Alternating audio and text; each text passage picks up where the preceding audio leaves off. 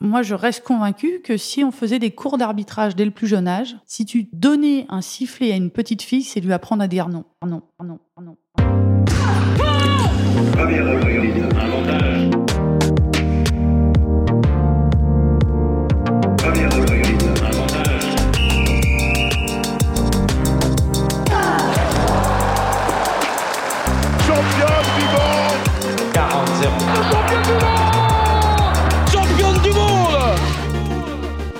Salut, c'est Cléo et bienvenue sur Championne du Monde, le podcast des femmes qui construisent le sport de demain.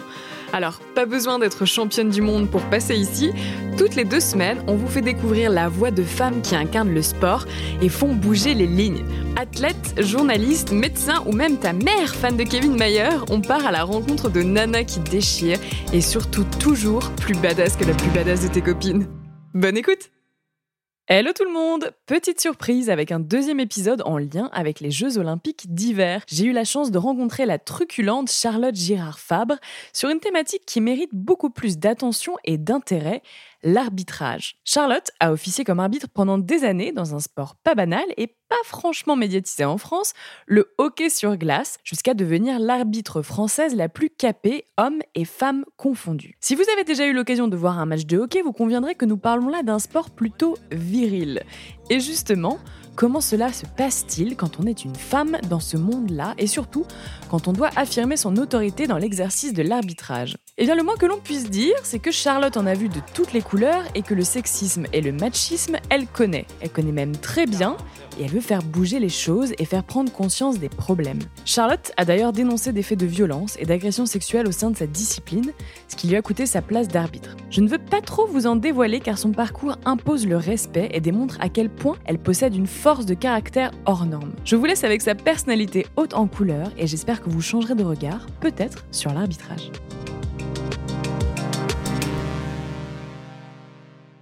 Salut Charlotte Salut Cléo Comment vas-tu? Ça va bien. enfin, ça va bien.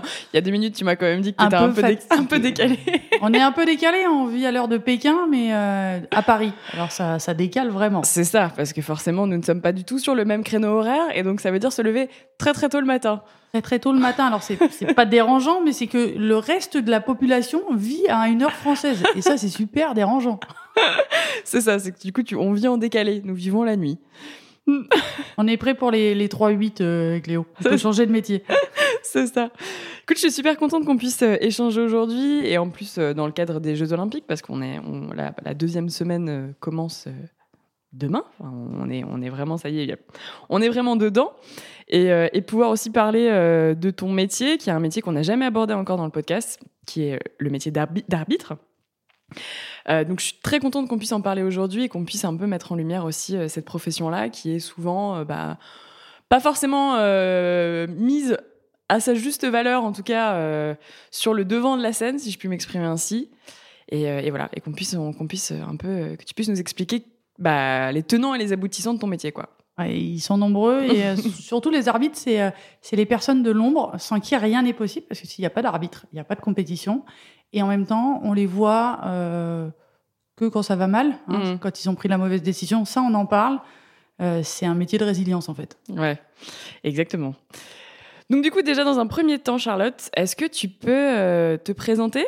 Et euh, on va revenir euh, peut-être, euh, on va peut-être pas raconter toute ta vie non plus, mais en tout cas raconter peut-être tes débuts sportifs. Est-ce que tu as toujours aimé le sport? Comment tu as commencé le hockey? Voilà, les choses qui te semblent importantes de dire sur toi. Eh ben, je peux dire déjà que je suis issue d'une famille de non sportifs. On était, c'était des intellectuels dans ma famille. D'accord.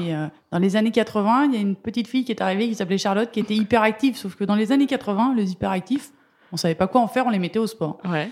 Et donc, à 14 mois, j'étais sur des skis au saisie. à 5 ans, je commençais une classe aménagée de de natation. Après, j'ai fait des, des, options sport, là, les, les, classes aménagées de judo. Mhm. J'ai été 12e au championnat de France d'escrime. J'ai joué en région en basket. J'ai joué en national au hand. Ça fait beaucoup de choses. Ouais, j'ai toujours, je me suis jamais enfermée dans un seul sport. Euh, j'étais déjà euh, multi, euh, multi-activité. Et puis un jour, il y a eu le hockey sur glace dans mon petit village de 5000 habitants à Bourgueil, pour les amateurs de vin. Absolument. c'est très bien où c'est. Et en fait, il y a une patinoire, une petite patinoire et qui est juste à côté du dojo. Et euh, pendant les pauses au judo, on allait voir ces grands gaillards. Alors je trouvais qu'ils allaient super vite, ça faisait beaucoup de bruit, euh, c'était hyper impressionnant. C'était une équipe de loisirs. Hein. Maintenant, quand je vois avec, mon expérience, ils étaient un peu nuls en fait. Alors pas nuls, mais ils étaient au niveau, au niveau loisir, dans, un petit club familial de campagne, euh, comme on peut en avoir beaucoup en France. Mais en tout cas, ça m'a paru fantastique et j'ai dit à ma mère et à ma grand-mère, parce que j'ai été élevée par deux femmes, que je voulais faire ça. On m'a dit, bah, pas de problème, parce que j'ai eu une, éducation non genrée, donc ça, c'était très facile de pouvoir dire, euh, je veux faire du foot, euh, je veux faire du hockey. Et en fait, on s'est aperçu, au mois de septembre, que les filles étaient interdites de monter sur la glace avec les garçons. Même, euh, même quand on était petit, hein, j'avais 9 ans. Mhm. Et donc, on a dû attendre trois mois une dérogation pour que j'ai le droit de monter sur la glace en mixité avec mes petits copains. Donc, je pense que ça a été mon premier combat féministe sans le savoir. Et juste pour l'anecdote où là, c'est fun, en fait. Pendant trois mois, je suis venue aux entraînements pour voir comment ça se passait, et notamment pour apprendre à s'équiper. Au hockey sur glace, c'est euh, un peu complexe. Mm. Et en fait, les garçons m'ont appris à mettre des bas et des portes-jartelles, qui sont les attributs des hockeyeurs. D'accord, incroyable. Incroyable, ouais. Ces grands gaillards. La prochaine fois que vous, vous allumez Eurosport, que vous voyez des, euh, des grands gaillards sur la glace, ils ont tous des bas et des portes-jartelles. Alors, ça fait voir le sport un peu différemment, effectivement, maintenant que tu dis ça. Et tu, te rendais compte à 9 ans que c'était pas normal qu'on te donne pas accès euh, à la patinoire comme les garçons? J'ai pas eu l'impression de, de m'en rendre compte. J'ai juste compris qu'il y avait une difficulté et, euh, et puis ça a été géré. J'étais dans un petit club de campagne. Euh, les gens étaient bienveillants. J'ai pas eu de ah non on veut pas de filles avec nous sur la glace. C'était pas ça. C'était vraiment une histoire d'assurance, de, de licence, etc.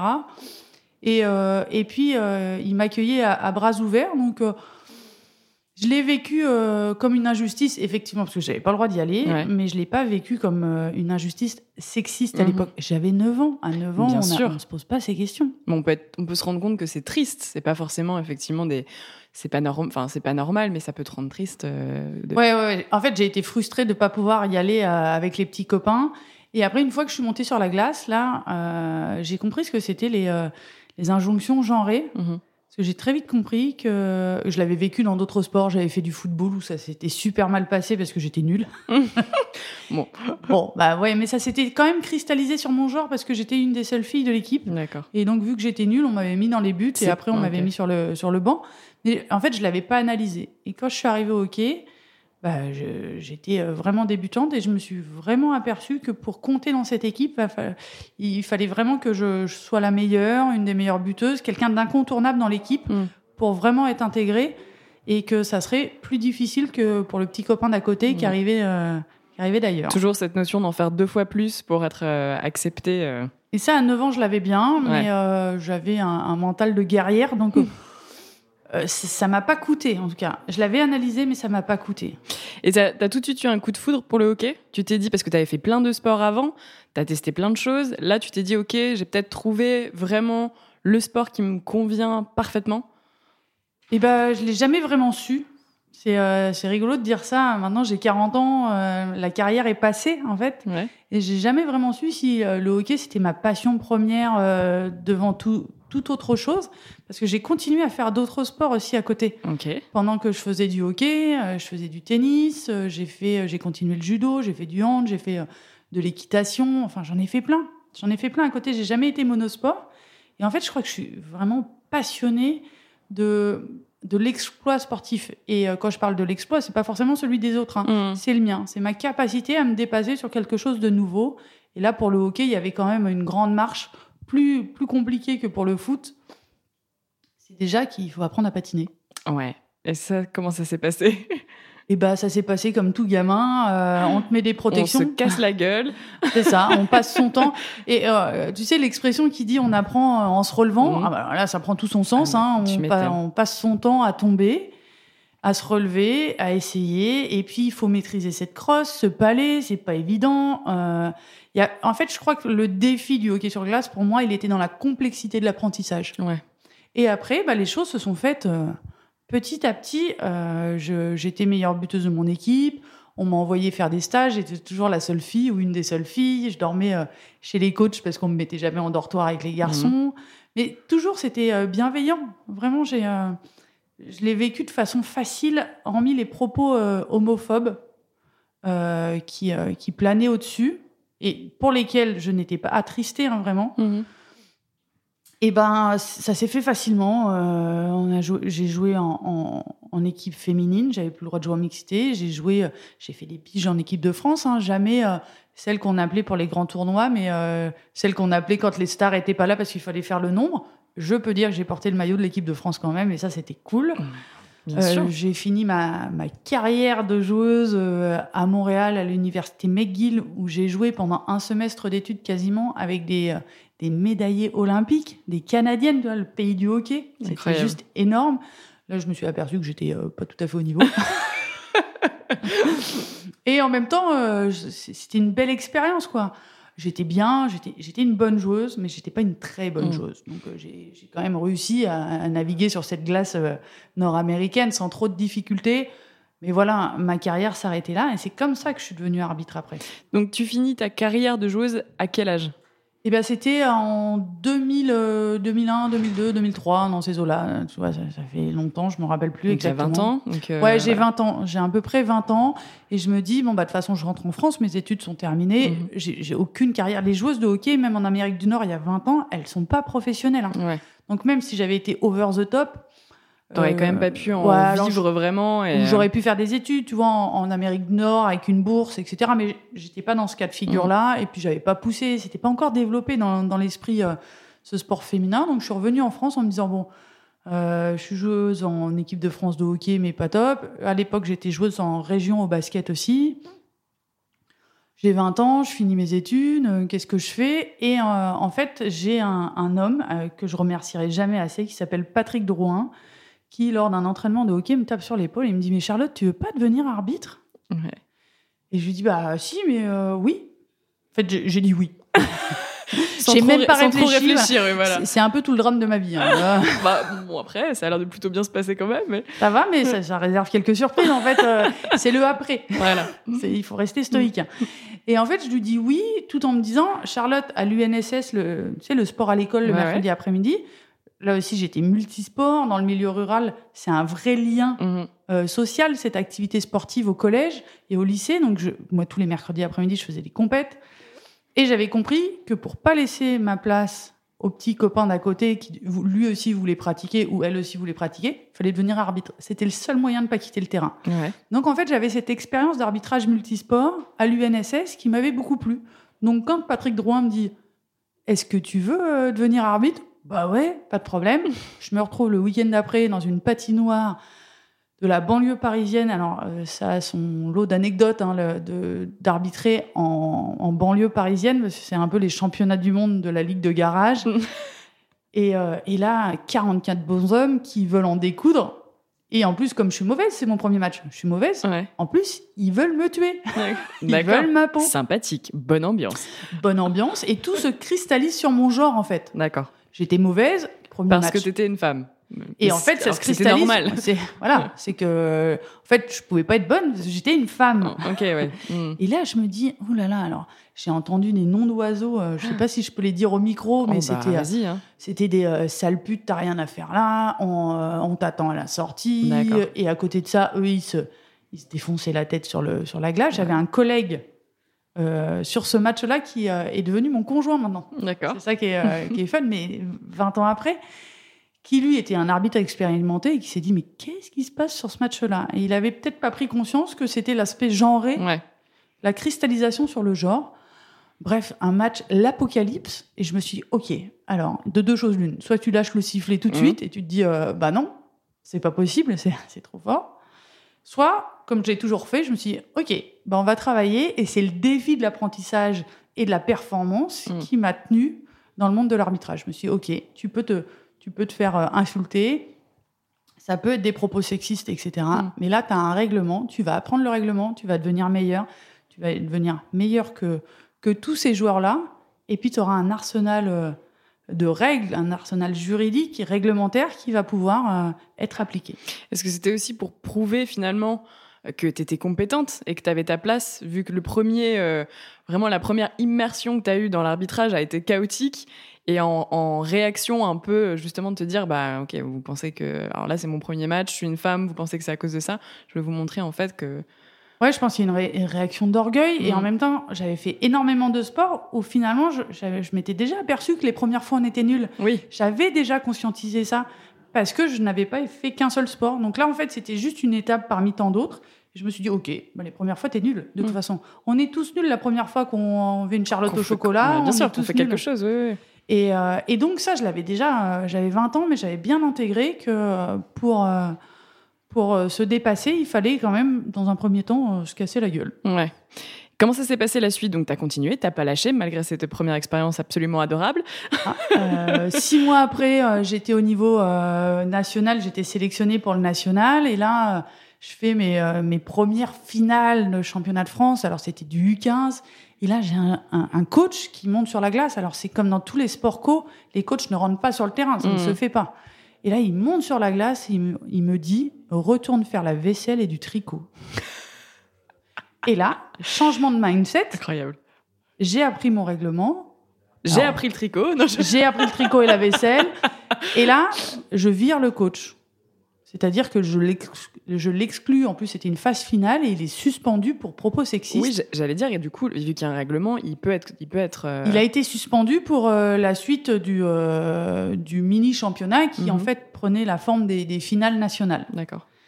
Et c'est à noter quand même que ce coach a euh, pris une grosse claque ce jour-là et a pris conscience de, de l'importance de, de la féminisation de son sport. Mhm. Et euh, je dois avouer et lui rendre hommage parce que c'est un coach qui m'a reçu après. Il était président de son club. C'était aussi un, un club de province où les clubs de hockey sont jamais très gros. Donc il était coach, il était président, il était. euh, et en fait, il a fait une grande place aux femmes après euh, dans, dans son club de hockey. J'étais toujours reçue comme une reine. Il est venu s'excuser. Enfin voilà. En fait, ça a eu un vé- véritable impact. Il s'est rendu compte de son erreur. Et je pense que depuis 20 ans, il accueille euh, des jeunes filles, même en sport-études, dans son club. Mm. C'est bien, je trouve ça génial. Qui est. Mais alors, comment t'expliques qu'il ait, qu'il ait eu une prise de conscience alors que ses premiers propos avaient été juste inaudibles, euh, inacceptables? Et, et empreints, même pas empreints, complètement imbibés de sexisme, de machisme, etc.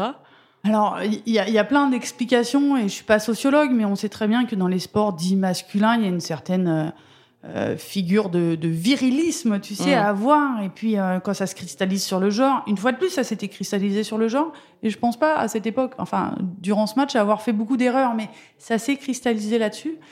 Et, euh, et il l'a vraiment pris comme une claque. euh, voilà, c'est comme si on lui avait dit, non, mais là, t'es allé trop loin. Et il a eu l'intelligence de se dire, mais pourquoi je suis allé trop loin Mm. Et comment ça se fait? Et effectivement, j'ai pas à dire ça. Alors, ça s'est pas fait du jour au lendemain. Je l'ai vu, moi, sur les, les deux, trois ans qu'on suivit. Alors, il s'est tout de suite excusé. Et après, lui, il a, il a commencé à réfléchir. Ouais. Et oui, bien sûr. Mais euh, pour les hommes, c'est pas facile. hein. Pour les hommes, notamment dans le milieu du sport et pour les sports dits euh, masculins, Mm. tu vois, le hockey sur glace, c'est viril. hein. Ah c'est bah comme oui, le oui. rugby. Hein. Ouais, Bon, c'est des hommes, c'est Ouais. des vrais. Et, ça, euh, se- ça se castagne. ouais, c'est ça, c'est euh, de la testostérone. Mm. Et, et donc, euh, on est aussi, je pense que les hommes sont aussi victimes du milieu dans lequel ils évoluent. Ouais. Et on sait très bien que pour eux, c'est des fois difficile de sortir la tête du rang en disant Hé, moi je suis féministe et ça, c'est pas bien. Parce que la meute masculine, Mm. elle, est, elle est méchante. Hein.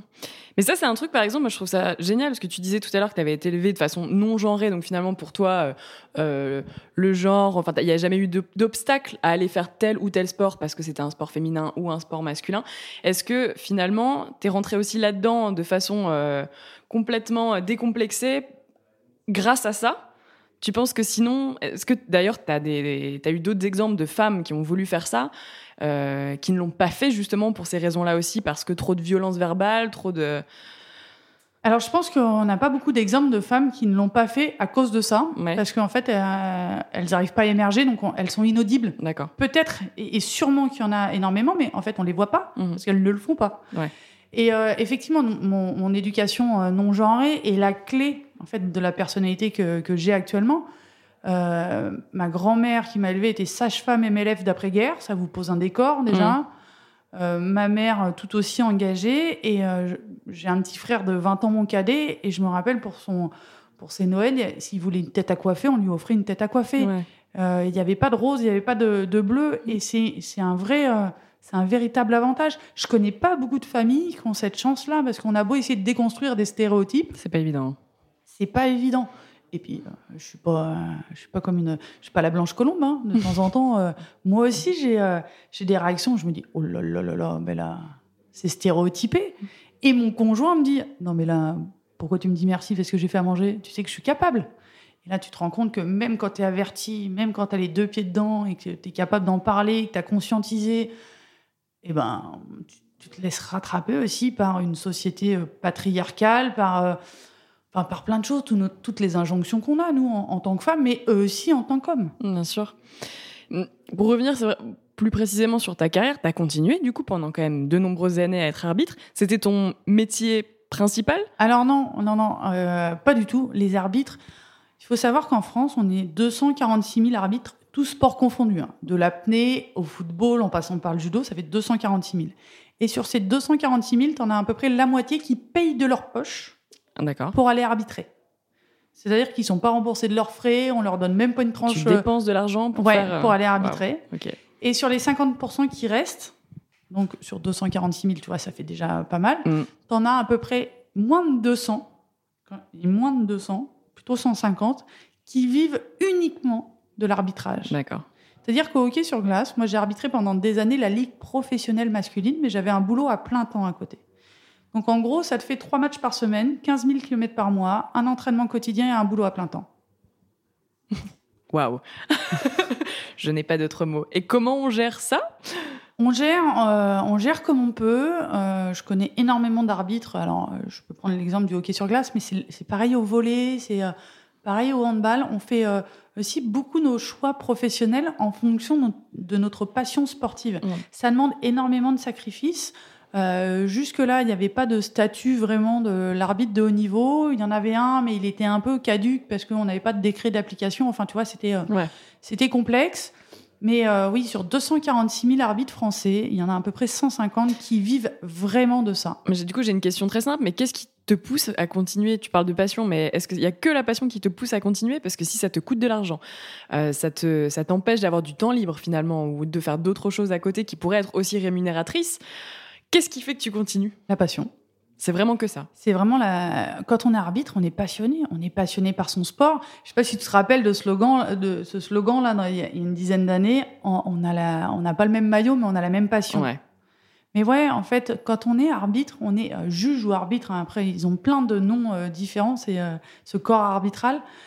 On est animé par la passion de bien faire. On est au service du jeu. On sait très bien que sans l'arbitre, il n'y a pas de compétition. Et puis on devient arbitre. Moi, je connais, euh, je connais très peu de personnes qui, euh, même pas du tout, tu sais, chez les gamins, quand tu dis que tu feras quoi plus tard, je serai footballeur professionnel, je serai footballeuse professionnelle, etc. Mm. Il y en a aucun qui lève la main pour dire moi je serai arbitre. Mais comme t'en as pas beaucoup qui lèvent la main pour dire moi je deviendrai CRS. C'est sûr. Bah, c'est ceux qu'on insulte en fait. Hein. Euh, c'est ceux. C'est quand même le boulot le, plus dur à, le plus ingrat, le plus ingrat. on parle de toi que quand tu as pris la mauvaise décision. On mm. parle jamais de toi pour dire que tu as, pris la décision les joueurs ou les joueuses ont forcément perdu par ta faute, mais ils gagnent jamais grâce à toi. Mm. C'est plutôt pas mal d'ailleurs, mais en tout cas, euh, c'est la lumière ne s'arrête jamais euh, sur toi. Tu es vraiment là au service du jeu. Ton boulot en tant qu'arbitre dans tous les sports, c'est de mener la compétition à son terme euh, en, respectant l'intégrité physique des joueurs et dans, une équité parfaite. Mm. C'est vraiment pas simple. Et en tout cas, c'est la passion qu'anime ces 246 000 arbitres français. C'est dingue. Franchement, c'est dingue. Je pensais, je pensais pas euh, qu'il y avait si peu de personnes qui en vivaient. Parce que c'est vrai que finalement, c'est quand même des métiers qu'on voit, qui sont visibles. Parce que je veux dire, sans eux, le sport ne peut pas avoir lieu, hein, finalement. Et on a besoin de ces personnes-là. Et j'avoue que, que je suis un peu, un peu choquée. Et d'ailleurs, je crois que je, reprends un, pourcentage que j'avais lu dans une de tes interviews où tu disais que donc, sur ce nombre d'arbitres-là, il y avait à peu près 25% qui étaient des femmes, un peu moins de 25% de femmes. Ouais, on, a failli avant le Covid atteindre les 30%. D'accord. C'est-à-dire qu'on a progressé d'à peu près 10% euh, en 20 ans. Oui, ce qui est très peu. Hein. Ce, qui est, ce, qui est, dingue. Et dès qu'on parle du haut niveau, on passe là à 15%. Mm. Euh, sur les listes ministérielles des juges arbitres de haut niveau, on passe à à peu près 15%. Euh, Alors ça fluctue d'année en année, bien sûr. Mais c'est hallucinant parce que, effectivement, comme tu le disais, c'est demandeur en temps. Mm. Euh, alors, on n'est pas tous des arbitres, des arbitres sportifs dans le sens où. Euh, alors, c'est moi qui l'ai théorisé, hein, ça vaut ce que ça vaut, mais tu as trois types d'arbitres. T'as l'ar- l'arbitre sportif à qui on demande d'avoir la même condition physique que les personnes qui l'arbitrent, Oui. au football, Mhm. au hockey, au rugby. Et puis, tu as les arbitres juges qui, eux, jugent des, des décisions, le patinage artistique. euh, Ils, ils ont besoin, alors, pas de physique, mais d'une grande connaissance Mhm. euh, artistique, culturelle, etc. Et puis, tu as un peu l'arbitre entre les deux. qui C'est pas péjoratif d'être entre les deux, mais on me demande moins de conditions physiques. Le handball, maintenant, je suis devenue arbitre de hand, je Mhm. vois que c'est moins exigeant, mais il faut quand même une condition physique, mais c'est plus abordable parce que tu es des sports de petit terrain. Et puis, on te demande aussi, euh, sur certaines choses, de juger. Le, le juge de ski acrobatique, euh, il a une technicité, mais il a aussi un aspect artistique à juger. Mhm. Et à ton avis, comment, enfin, pourquoi il y a si peu de femmes? Quelle est la raison? Euh, bah, pour que euh, elles ne se lancent pas Alors, j'ai l'habitude de dire, la femme est l'avenir de l'arbitrage. Mhm. On a beaucoup de mal à recruter des arbitres. Comme on le disait, c'est vraiment pas le rôle qui fait rêver. Ouais. Et puis, euh, c'est pas celui qui est, qui, qui est valorisé. hein. Quand, quand tu vois comment sont euh, parfois traités les arbitres de foot par les médias, euh, par. euh, alors, je parle du foot, mais sans leur en vouloir, parce que c'est le sport le plus médiatisé en France. Ça, ça donne pas forcément envie, toi, Chloé. Si je te dis, bah viens, tu vas aller arbitrer de- du foot, tu vas te dire, mais moi, j'ai pas envie de me faire euh, chahuter euh, Ouais, tous les week-ends. Et on sait très bien que des fois, dans les niveaux inférieurs, c'est encore pire. Mm. Le nombre d'agressions d'arbitres, euh, c'est pas pour rien qu'ils sont protégés par une loi, la loi de 2006, qui aggrave les, euh, les sanctions parce qu'ils sont considérés comme, comme des- de l'autorité Ouais. publique, d'une mission de service public, pas de l'autorité publique, mais d'une mission de service public. Et euh, il y, a- il y a plein de facteurs. Ça demande du temps, ça demande un investissement, physique ou non, mais en tout cas, ça demande un investissement euh, en temps. Mm. Et puis, euh, ben, moi, je reste convaincue que si on faisait des cours d'arbitrage dès le plus jeune âge, si tu donnais un sifflet à une petite fille, c'est lui apprendre à dire non. Mm. Dans cette société où on nous dit euh, sois belle, tais-toi, reste dans ton coin, on veut pas t'entendre, c'est quand même l'opposé de l'arbitre où on dit prends une décision rapide, nette et précise et fais-la savoir. Mm. Donc il y a aussi euh, tout un aspect culturel où c'est compliqué pour une euh, jeune fille de se dire bah tiens Hiring for your small business? If you're not looking for professionals on LinkedIn, you're looking in the wrong place. That's like looking for your car keys in a fish tank. LinkedIn helps you hire professionals you can't find anywhere else, even those who aren't actively searching for a new job but might be open to the perfect role. In a given month, over 70% of LinkedIn users don't even visit other leading job sites. So start looking in the right place. With LinkedIn, you can hire professionals like a professional. Post your free job on linkedin.com/achieve slash achieve today. Oh, je fais du basket, je vais me mettre à l'arbitrage alors que je suis bien dans mon club, j'ai une équipe de filles, je me sens bien parce que je vais devoir aller arbitrer les petits copains Mm. et ça euh, c'est mettre en avant. On m'a jamais appris à me mettre en avant, apprendre à dire non et stop. Mm. C'est quand même pas rien. hein. Imposer une sorte d'autorité aussi. C'est ça, prendre sa place. C'est prendre sa place au milieu du jeu. C'est pas ce qu'on apprend aux petites filles. hein. C'est euh, attention, tu vas déchirer ta robe, cours pas trop vite. Est-ce que tu penses que finalement, tu vois, dans les cours de PS, il faudrait pouvoir mettre euh, cette ce rôle en place pour. euh, Il y a le, celui de joueur et celui d'arbitre. euh, et que ce soit une place qu'on qu'on- qu'on apprenne aussi du coup aux enfants, petits garçons ou petites filles. Alors, il y a un truc qui est hallucinant dans notre société française, c'est qu'on a l'UNSS, c'est l'Union nationale du sport scolaire, c'est le sport à l'école, j'en parlais Ouais. tout à l'heure. Et là, il y a, il y a tout un, un programme qui s'appelle Vers une génération responsable, jeune officiel. J'en suis l'ambassadrice depuis euh, 2014. Et euh, là, on a à peu près euh, 250 000 jeunes, entre la sixième et la terminale, qui s'engagent dans une démarche citoyenne, donc d'arbitre, alors pas que, il y a des coachs, il y a des secouristes, etc. Mais là, on arrive à avoir la parité. Donc ça veut dire que au collège et au lycée, on arrive à avoir une parité quasiment, euh, alors peut-être pas parfaite, mais on doit être à 45-55, ça Mhm. dépend des années, mais quasiment la parité, alors que dans le milieu fédéral, on est incapable. Ouais. Il y a vraiment des leviers qu'on qu'on n'utilise pas dans le milieu fédéral. Mais parce que euh, c'est tout un ensemble, la médiatisation du sport féminin, la gouvernance du sport, elle est Mm. beaucoup plus masculine que féminine. Regarde des, des, des- des fédérations qui sont dites de, de filles, de sport de filles, la gym, la danse. Bah, la gouvernance, elle est masculine. Mm. Ouais, tout à fait. Donc le rôle de l'arbitre, en fait, euh, il, il échappe pas à cette société. Complètement. Mais et c'est même accentué encore plus, j'ai l'impression. Ben, parce qu'on leur demande de prendre des décisions, de prendre leur place, de dire non et stop. Ce qui n'est pas l'injonction naturelle d'une femme. Quand, je dis naturelle, hein, je m'entends. Bien Naturelle sûr. de- Ah oui, non, mais je comprends, on comprend très bien. euh, L'injonction culturelle Mm. qu'on demande à une femme. Ouais. Euh, pour revenir aussi sur ta, sur ta carrière d'arbitre, donc euh, t'as as arbitré pendant combien de temps euh, le hockey à haut niveau? Alors, j'ai commencé en 2003-2004, me semble-t-il. Je suis devenue internationale en 2010. J'ai fait les Jeux Olympiques de 2014, j'ai fait les Jeux Olympiques de 2018. Entre-temps, j'ai arbitré euh, six championnats du monde, de nombreuses Coupes d'Europe, finales de Coupe d'Europe. Euh, Je suis même allée en Amérique du Nord arbitrer des, finales nord-américaines et plein d'autres tournois. Donc, euh, une carrière à peu près de 15 ans, on va dire. D'accord. Donc t'es arrivé au plus haut niveau de l'arbitrage de ton sport. Ouais. Je crois que t'étais dans le top 5 finalement des arbitres internationaux. Ouais, ouais, ouais. Entre, entre 2014 et 2018, et même avant 2014, je fais partie du, euh, on va dire, du top 10 parce que il n'y a pas de classement, Mm. tu vois. euh, c'est pas l'ATP. Il n'y a pas numéro 1, numéro 2, numéro 3. Mais généralement, quand tu fais les Jeux Olympiques, tu es dans un pool de, de 10 arbitres, donc tu es forcément dans le top 10. Et euh, je l'étais un peu avant 2014. T'étais la seule femme au jeu? Alors non, euh, j'étais euh, dans un pôle, de- un pool de, de femmes arbitres. D'accord. En fait, le, le hockey sur glace a la particularité de ne pas avoir le même règlement pour les hommes et pour les femmes. Donc, il y a pour l'instant, je dis pour l'instant, je pense que ça va évoluer et c'est en train d'évoluer, heureusement. Il y a 20 ans de ça, les hommes arbitraient les femmes, on n'avait pas assez d'arbitres féminins. Mhm. Euh, moi, je fais partie de la première, enfin pas de la première, mais euh, dans les premières générations de, de femmes où on n'était que des femmes à arbitrer les femmes. Et aux Jeux Olympiques, donc on était un pool de femmes à arbitrer euh, les femmes. Je crois à Turin, c'était encore en mixité. Vancouver, euh, on était déjà que des femmes. Moi, j'ai pas fait Vancouver, mais elles étaient que des femmes.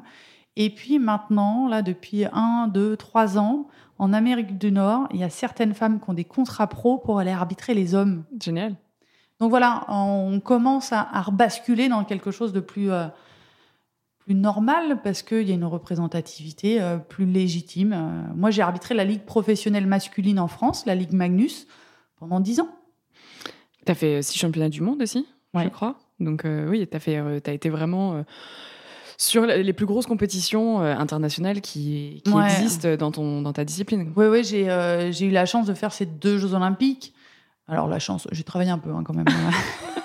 on aime bien dire j'ai eu la chance, mais euh, en fait, on, on la travaille, la tu, le, chance. tu- l'a, tu hein. le, tu le mérites aussi, voilà. Faut, faut pas. Ouais, c'est ça. Il y a personne qui a tiré euh, mon eau au hasard dans un chapeau. Ah ouais. Ça, c'était un peu plus complexe que ça. Mais en tout cas, euh, ces six championnats du monde, ces deux Jeux olympiques font que j'ai le, le plus gros palmarès de l'arbitrage français du hockey sur glace, Mm. hommes et femmes confondus. Et ça, ça a attiré aussi de la jalousie? Oui. Il n'y a pas d'autre réponse que oui. Euh, beaucoup de, de, de jalousie, alors euh, mal placée ou pas, euh, j'en sais rien.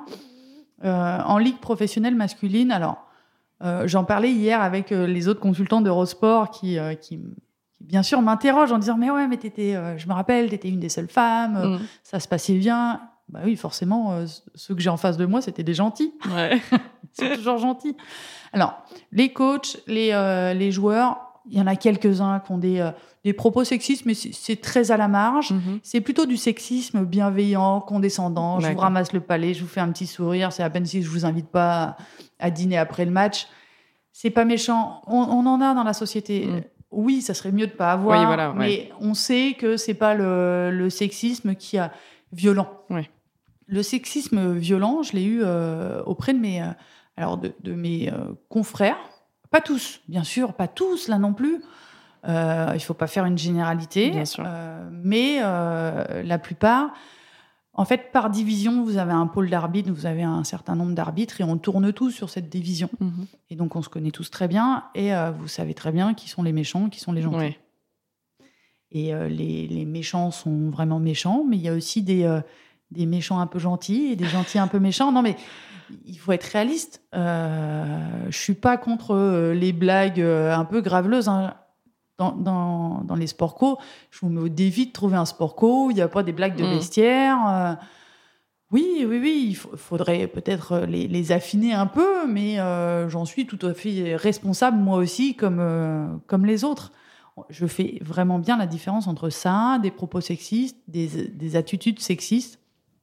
Et puis j'ai aussi dénoncé des faits d'agression sexuelle, pas sur moi, mais euh, des faits d'agression sexuelle sur des jeunes arbitres aussi. Donc c'est quelque chose, c'est quelque chose qui existe, qui est présent. Tu l'as déjà dit, même au tout début. Alors c'était certes à plus petit niveau et c'était euh, un peu violent garage euh, pour réutiliser tes termes, mais c'est quelque chose qui existe. Est-ce que toi, par exemple, cette notion de jalousie que pouvaient avoir certains de tes confrères, c'était dû ou accentué, exacerbé par le fait que tu étais une femme En fait, plus mon palmarès s'est offert international, plus c'était compliqué au niveau national. Et alors, ce qui, est, dingue, parce que paradoxalement, comme je l'ai expliqué, les femmes arbitrent les femmes et les hommes arbitrent les hommes, en fait, on briguait pas les mêmes places à l'international. donc, je leur faisais pas forcément de l'ombre. Et euh, mais ça a été comme ça, comme je le dis souvent, la, la méchanceté, la cupidité, la jalousie se, se cristallise sur. Euh, alors, la faiblesse, non, parce que c'est pas une faiblesse d'être une femme, mais se cristallise sur la faille. Et euh, si vous êtes une femme au milieu d'hommes, ça va se cristalliser sur votre genre. parce que c'est la différence. C'est la différence. Si euh, vous êtes un homme euh, peut-être plus efféminé mhm. que les autres, ça va se cristalliser sur votre supposée homosexualité. Mhm. Parce que vous avez une part de féminité, on n'en est pas compte, et donc vous êtes faible. Enfin voilà.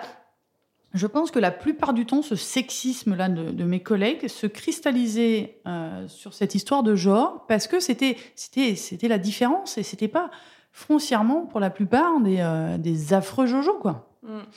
Mais est-ce que tu penses que finalement ça, ça les renvoyait aussi peut-être à une, leur propre euh, euh, fragilité, si je puis dire, en tout cas de d'être vexé, d'être moins bon qu'une femme ou quelque... tu vois ce, ce, ce, schéma-là on, Je ne sais pas comment ça se passe dans leur tête. Il, y, il y a tellement de d'injonction, eux, d'être performants parce que ce sont des hommes. Il y, a, quelques femmes qui viennent là-dedans et en plus, elles font les championnats du monde, mm. les Jeux Olympiques. Euh, pourquoi elle et pas moi? Il y a cette, euh, cette histoire de euh, je le mérite plus parce que c'est un sport d'homme. Moi, j'allais te demander, même au-delà d'un sport d'homme, alors ça c'est clair, parce qu'effectivement c'est un sport qui est identifié comme masculin, comme tu disais tout à l'heure, est-ce que c'est finalement pas l'apanage du sport, globalement? Bah, le sport, euh, c'est pour les hommes, c'est la virilité, c'est euh, enfin là aussi on, peut remonter euh, à quelques dizaines d'années, voire voire plus. Hein. le, sport, c'était c'était quelque chose de viril, de masculin. Coubertin. Hein, oui, bah, j'allais dire les Jeux Olympiques à l'origine. La restauration hein. des Jeux Olympiques, elle s'est pas faite avec les femmes. C'est sûr. Voilà, il a fallu pousser. Et puis je vous rappelle qu'il y a quasiment 100 ans, la gymnastique c'était un sport d'homme parce que mm. c'était pour préparer les cavaliers, le patintlon moderne, etc. Donc, euh, on, arrive quand même dans un monde qui a été fait euh, par les hommes pour, les, hommes. Et euh, on bouscule un peu les lignes. Et, et vraiment, c'est pas conscientisé de la part de, beaucoup. Hein. C'est, je, suis même pas sûre que ceux qui ont eu de nombreux propos sexistes à mon égard soient, capables déjà un de l'identifier. Je pense que j'ai suffisamment parlé pour qu'ils, j'espère, se remettre chacun en question, comme ce coach que j'avais auparavant sanctionné. Mais ceux qui ne l'ont pas fait, fait, je pense qu'ils comprennent même pas ce qui s'est passé hmm. quand j'ai dénoncé euh, ça. Mais justement, pour revenir là-dessus, donc toi, tu as dénoncé des faits euh, d'agression sexuelle, de sexisme, euh, envers toi ou pas, comme tu le disais tout à l'heure. C'est des faits qui ont, j'ai l'impression, pas forcément été entendus. Alors, ils ont été entendus, mais tout de suite, les, les, agresseurs se sont posés en victimes. D'accord. Ça, c'est une réaction classique hein, hmm. quand on dénonce ces, ces, violences faites aux femmes. Euh, en fait, la, Fédé, le corps même de la Fédé m'a entendu en disant mais c'est dingue, il va falloir réagir. Et toute la branche des arbitres euh, s'est crispée et s'est positionnée en tant que, victime en disant euh, vous vous rendez compte le bazar qu'elle met. J'ai des filles qui m'ont dit mais tu te rends pas compte, on peut pas étaler ça sur la place publique. Le, le linge sale, ça, ça se nettoie en famille. tu nous mets dans une grande difficulté de dénoncer ça. Et en fait, l'omerta, au final, a été organisée par une femme. Mhm. Et on n'était pas beaucoup. Hein. Ok, c'est dingue ça. Et oui, parce qu'en fait, c'est tellement dur de faire sa place. C'est tellement dur de gagner, euh, de gagner de l'autorité, la légitimité, que le jour, moi je le savais, j'avais beau avoir le plus gros palmarès, j'étais sélectionnée pour mes deuxièmes Jeux Olympiques, je savais que j'ai cru que j'avais un totem d'immunité en fait. Ouais. Et en fait, pas du tout. ma tête dépassait encore plus et elle était encore plus facile à couper. Ouais. J'espère que ça a fait, euh, ça a fait réfléchir certains. Euh, en tout cas, je l'ai pas fait pour moi. Je, je savais le risque que j'encourais. Je pensais pas que ça allait être aussi violent, mais j'avais quand même une idée. Je l'ai fait vraiment pour les générations futures. Je l'ai fait pour euh, les jeunes filles que j'ai protégées euh, aussi en dénonçant ces faits d'agression sexuelle. Et je me suis dit, j'aimerais bien que, que les gens réalisent, que réalisent que euh, c'est pas normal de trouver euh, ça évident que les hommes et les femmes se changent dans le même vestiaire. C'est pas normal que certains collègues vous demandent de voir un sein, de voir une fesse, euh, à l'envie, à répétition pendant 4 heures de match. Euh, c'est pas normal que moi, on m'appelle Chachate, parce que mon prénom c'est Charlotte, donc Chachate, dis donc, t'es dégoulinante de sueur. Ouais. C'est pas normal en fait. Il y a des choses qui peuvent être normales. Et, et je, je vais peut-être choquer, mais au hockey sur glace, on a tous des, des grosses protections. Mhm. Et un des gestes classiques du hockey sur glace, c'est une main aux fesses, mais une gentille main aux fesses, d'encouragement comme on ferait à un bébé sur une couche en disant Allez hop, avance. Et ça, euh, ça peut être normal. C'est pas une agression sexuelle, très clairement. Par contre, quand un, quand un joueur euh, dans mon dos dit Et regarde, on va se marrer avec l'arbitre, et là, clairement, on me met une main aux fesses en allant chercher euh, à toucher mes parties euh, génitales, même s'il y, a, euh, il y a 5 cm de protection. hein, c'est pas le... Et que euh, l'arbitre à qui, qui est avec moi sur le match, et je lui dis voilà ce qui s'est passé, il me dit oh, c'est bon, détends-toi, c'est juste une main aux fesses, rigole, c'était juste de l'humour. C'est pas normal. Mhm. C'est pas normal.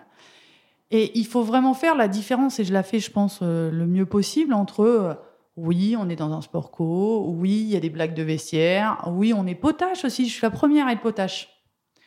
Mais non, en fait, euh, tout doit pas se cristalliser sur le genre. Non, on n'a pas le droit de se faire traiter ainsi.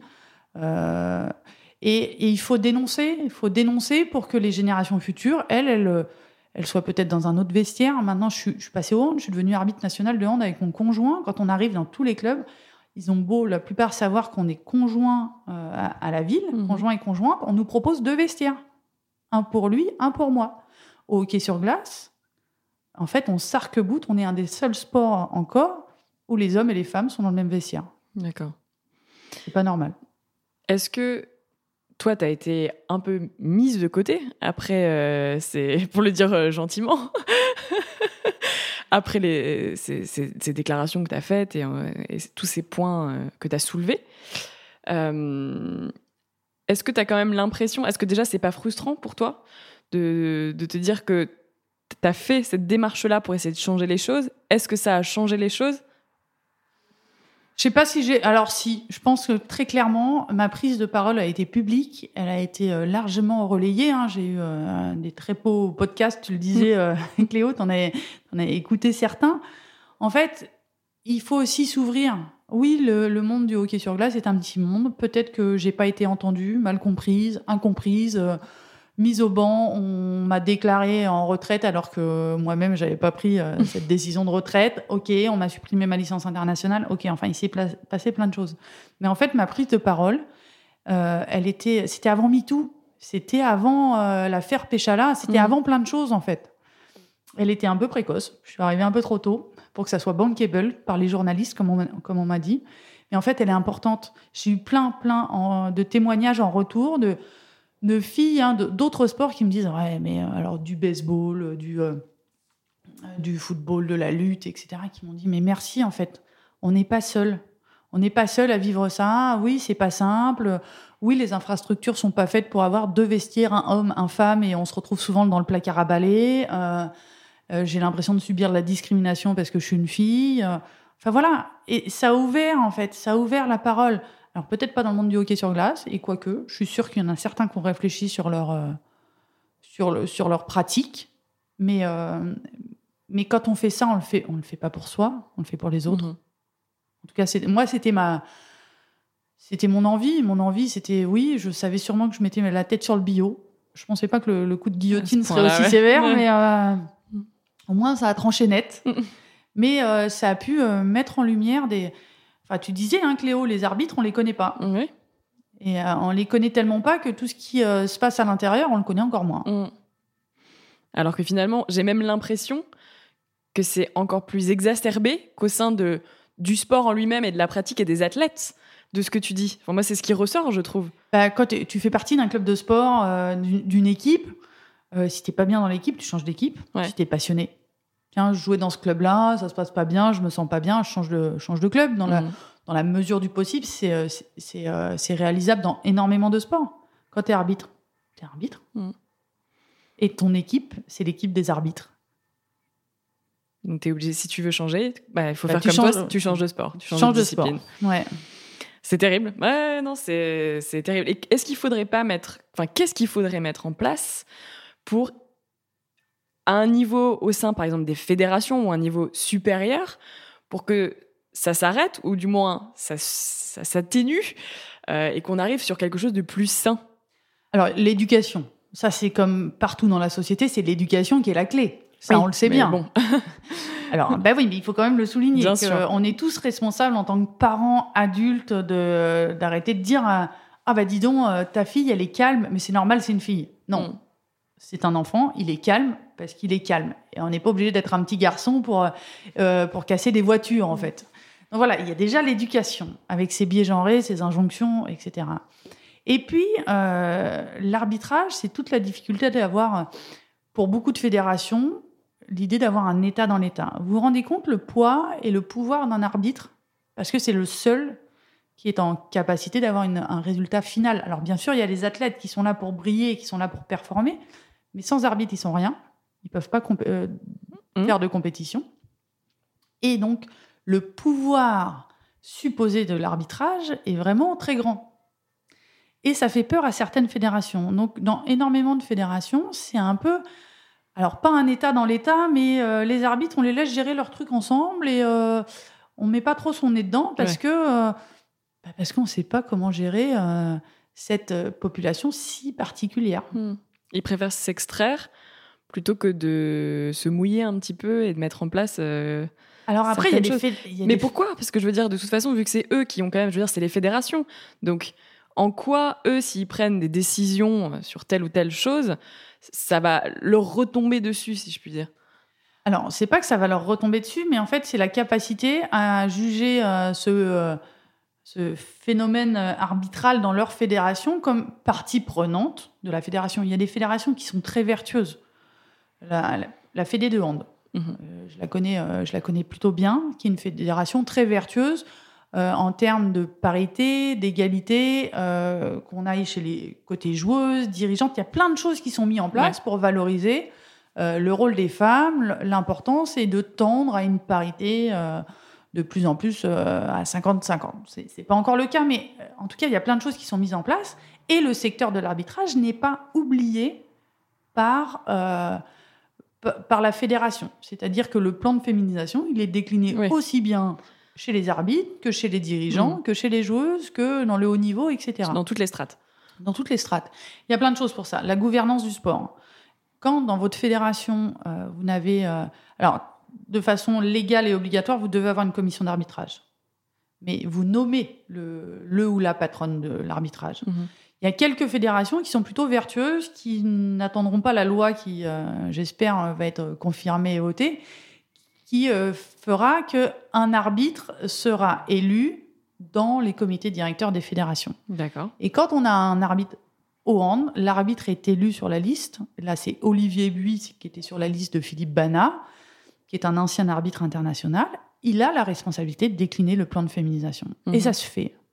Et quand je dis plan de féminisation, c'est pas simplement je veux des quotas de femmes. C'est que j'accompagne les filles, je vais les chercher, c'est la rétention des talents, c'est euh, c'est aussi euh, aller euh, dire aux jeunes filles non mais arbitrer c'est cool c'est pas plus compliqué. Ouais. Donc il y, a des, y a des fédérations vertueuses et il y en a d'autres qui mettent un peu un mouchoir dessus en disant non mais les arbitres, ok, nous on veut juste que les résultats des compétitions soient bons là, mais les arbitres ils se débrouillent entre eux, on leur donne un, budget de fonctionnement etc. Mais on regarde pas vraiment ce qui se passe parce que c'est vraiment le nombre de fois j'ai entendu non mais les arbitres vous vous êtes d'une autre planète. vous êtes, on vous met à part, en fait, vraiment. On nous met à part. Tu te rends compte, Cléo On est les seuls avec les athlètes, et une fois de plus, c'est les athlètes qui, qui, sont là pour faire le jeu, mais on est les seuls à avoir un résultat direct sur la performance. Ouais. Oui, c'est vrai. Donc, t'imagines l'idée de pouvoir qu'il peut euh, avoir euh, derrière. Et ce qui est dingue, c'est que l'arbitre, plus tu montes dans les niveaux. Alors, tu peux devenir arbitre parce que tu as envie d'être, euh, d'avoir du pouvoir. Ça dure jamais trop longtemps. Vraiment. C'est pas la bonne raison. C'est pas la bonne raison. C'est pas pour l'argent non plus, on l'aura compris. C'est pour la passion. C'est la passion, c'est le défi, le défi sportif, etc. Mais en fait, euh, les arbitres sont impartiaux. Les, et plus tu montes dans les niveaux, plus ils font preuve ils ont la tête bien faite, les arbitres de, haut niveau. On le voit dans tous les sports. C'est des gens qui sont réfléchis, qui sont capables d'appliquer un règlement, une fraction de seconde, sous pression. Euh. Eh ben, ils sont, ils sont pas là pour prendre le pouvoir. Ils sont là pour leur sport, pour mener le match à bout. Mais qu'est-ce que ça fait peur, en fait, des gens qui sont aussi détachés de, cette notion de, pouvoir? On est dans un monde masculin, et là, mm. on a bouclé la boucle. Qu'est-ce que tu aurais envie de dire à des euh, jeunes femmes, ou moins jeunes d'ailleurs, peu importe, qui ont envie de se lancer en, tant qu'arbitre, qui ont une passion pour un sport Et c'est vrai que ton discours, alors, il peut faire peur, en fait. Là, euh, on, l'a très bien compris que tu es passionné, euh, tu le fais depuis des années, tu pas lâché, donc c'est quand même un bel exemple. Mais ton discours, il est quand même compliqué parce que tu as, fait face à des difficultés, à du sexisme. Qu'est-ce que toi, alors que ça fait 20 ans que tu es dedans, tu as envie de dire à ces jeunes femmes qui ont envie de le faire, peut-être encore plus particulièrement dans des sports dits masculins où ça risque d'être peut-être plus compliqué. Quel est le message? Voilà, il n'y a pas de. Le message, c'est, mais c'est comme dans, la société dans son ensemble, c'est lancez-vous. Parce que vous avez beau râler, mesdames, qu'on n'a pas notre place, qu'on vit du sexisme, mais, mais, quand on vous tend la main, il faut la saisir. Moi, j'ai saisi la main de Patrick Drouin en disant Ouais, j'y vais en tant qu'arbitre. Et de plus en plus, il y a une prise de conscience de ce manque de, féminin dans les collectifs. Et là, ça s'ouvre. Mesdames, il y a de la place. Honnêtement, la femme, c'est l'avenir de l'arbitrage. Euh, on a du mal à recruter. On recrute très peu de femmes. Plus il y aura de femmes, plus il y aura de place. Et, limite, limite, je pourrais dire, la motivation, c'est euh, eh, prenez votre, votre armure. Déjà, ça va bien se passer. La plupart des fédérations sont vertueuses. Mhm. Ils vous accueilleront à bras ouverts. Vous voulez arbitrer, déjà, c'est rare. Vous êtes une femme, ils en ont besoin, c'est encore plus rare, mais les chemins s'ouvrent à vous. On est, on est vraiment dans la, dans la meilleure période du développement de l'arbitrage féminin et faut pas avoir peur. Vous n'aurez pas plus de sexisme dans le monde du sport que vous aurez dans le monde du travail ou, euh, ou dans votre propre famille. Et comment réagir si jamais euh, elles sont confrontées à ça? Il y a plein d'instances. On, a du mal. Hein, euh, en plus, on est dans un monde du sport. Le monde du sport, c'est un monde de la performance. Euh, et, euh, ce, je l'ai vécu. Hein. Se dénoncer en tant que, victime, c'est se mettre en dehors de la performance mmh. sportive. C'est ça qui est dur. Mais il y a plein d'instances. Euh, même au niveau départemental, peu importe, vous avez des référents. Maintenant, il y a des référents mixité, il y a des référents féminisation dans toutes les fédérations. Et, il faut s'appuyer sur ces personnes. on est là pour avancer tous dans le même dans le même sens, on est tous dans le même euh, bateau. Et euh, surtout, euh, mesdames, vous n'êtes pas seules, vous n'êtes pas seules. Et peut-être que ça sera dans un autre sport que vous trouverez, alors on peut dire un mentor, une mentor, mais, mais restez pas dans votre coin. C'est c'est le collectif, hein. qu'il soit féminin, masculin, mixte, c'est le collectif qui fait la force de la performance. J'espère que le message sera entendu. Euh, pour clôturer euh, cet épisode, merci beaucoup pour tout ce que tu dis. C'est vraiment hyper intéressant. Je trouve que d'avoir ton point de vue, c'est euh, très éclairant. je finis toujours le podcast par la même question. C'est si tu devais donner la définition de ce qu'est une championne pour toi, quelle serait cette définition? La championne, c'est celle qui, qui se met des objectifs atteignables et qui les atteint au fur et à mesure. Make your own Olympics c'est pas forcément les Jeux Olympiques, ça peut être votre championnat départemental de curling. Super. Bah, merci beaucoup Charlotte. Merci Cléo. Merci pour, euh, merci pour ton temps, merci pour euh, cet épisode. J'espère que ça donnera envie et que ça créera aussi des vocations malgré le, discours le vrai discours, parce que voilà, hein, je veux dire, tu, tu, tu, tu n'enjolives pas ça et c'est ton parcours, sachant que tous les parcours ne sont pas le même non plus. Donc, vous ne serez pas forcément confronté non plus à du sexisme à un moment donné si vous vous lancez là-dedans. Et c'est important aussi de, le dire et qu'il ne faut pas hésiter à se lancer et qu'on a besoin des femmes dans le dans l'arbitrage. On, a super besoin des femmes, mais partout dans toute la société. Bien sûr, bien évidemment. mais, prenez votre place, mesdames. Tout à fait. Voilà, on va finir là-dessus. Prenez votre place. Merci beaucoup, Charlotte. Et puis, euh, écoute, euh, on va t'écouter avec euh, attention sur les matchs de hockey oui. Il en reste encore, masculin et féminin. Euh, dernière semaine, c'est la semaine des finales. Super. Bah, merci beaucoup Charlotte et puis à bientôt. À bientôt. Merci.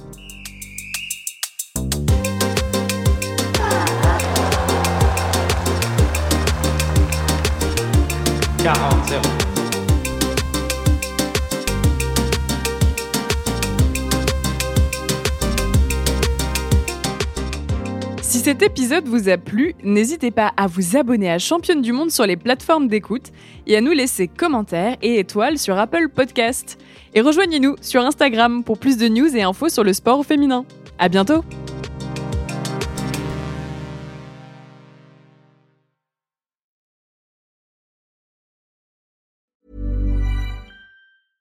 Step onto the legendary clay courts of Roland Garros, where the world's best players battle it out for a chance to win the French Open title. Tennis Channel Plus is your place to watch. Stream every court from your phone or smart TV, live in HD. Don't miss a moment with daily live coverage and match replays on demand, beginning Monday, May 20th. Be there for all the unforgettable moments. Stream now with Tennis Channel Plus.